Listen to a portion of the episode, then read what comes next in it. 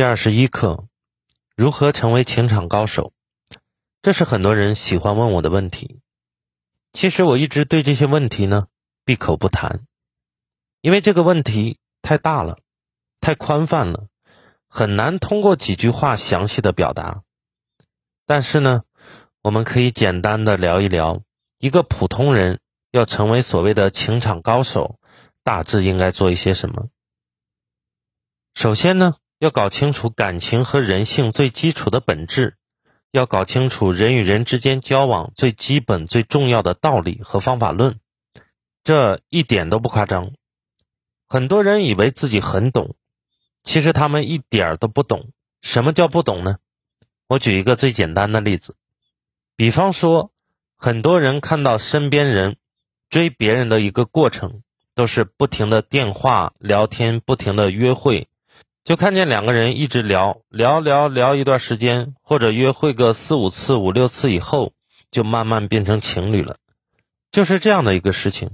但是很多人会被这件事情所展现的表象所蒙蔽，然后得出一个错误的方法论。很多人呢，都会以为只要不停的和喜欢的人聊天约会，对方就会喜欢上自己，最后两个人就会在一起。那这样的以为都是错误的。所产生的行为呢，也肯定是错误的，因为这里面有很多很多他们不知道的事情。那么他们到底不知道什么呢？他们不知道一个人喜欢上另外一个人，是因为这个人本身就很有魅力，而不是因为两个人在一起约会次数多或者聊天时间多么多么的长。也就是说，约会和聊天这些东西，它本身是不具备任何吸引力的。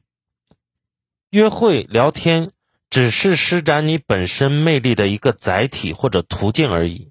那些在多次约会或者长时间聊天以后喜欢上对方的人，都是因为他们在约会的过程当中，这个人被对方所展现出来的魅力所吸引。也就是说，对于一个本身就没有魅力而言的人，他和异性约会一百次，聊天一千次，对方呢也不会爱上他。可是大多数人完全不懂这些，不管是男人还是女人啊，所以他们这些人往往会变成什么样子呢？自己喜欢上一个人，就要去找对方聊天，或者单独约别人吃饭，一次又一次找别人聊，一次又一次约别人，他也不管对方是不是想和他聊天约会，反正就是一定要去做这样的事情。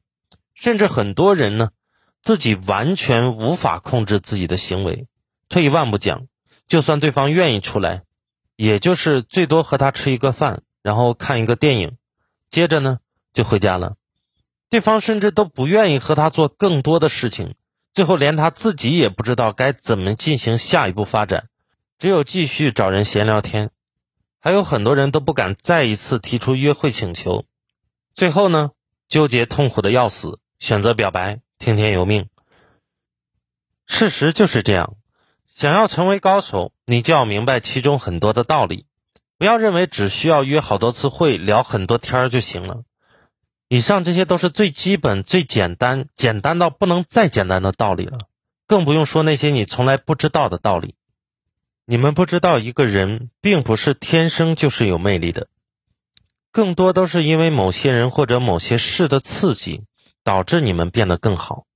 你们也不知道，在两性关系里面。成熟稳重的高手从来不是去索取价值，而都是在提供价值。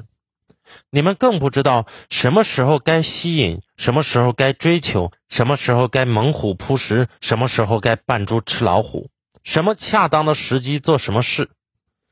我见过很多人把自己的社交失败和情场失败归结于自己不会勾心斗角，不会尔虞我诈。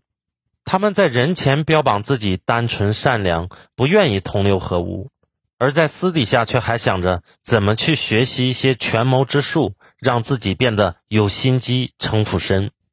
但是他们不知道，这些失败其实和人性的阴暗面没有多少关系，只和他们的生活环境的封闭性和异性资源的稀缺性有关系。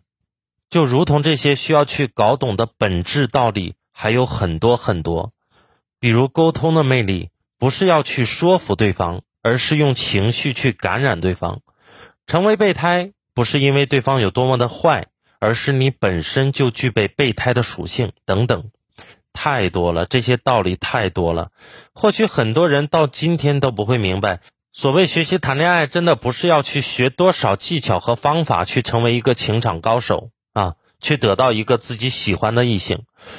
而是要成长为一个有魅力的、值得被人喜欢的人。真的，可能很多人从来就没有认真想过这一点。所以，来吧，兄弟们，来我的课堂，我将把一切的道理毫无保留的告诉你，让你从此以后再也不会因此而迷茫而痛苦。到这里呢，我们二十一节情商课全部结束了。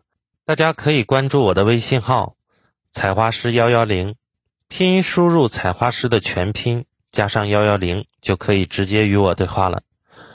最后呢，希望你能够变成自己喜欢的样子，收获你想要的幸福。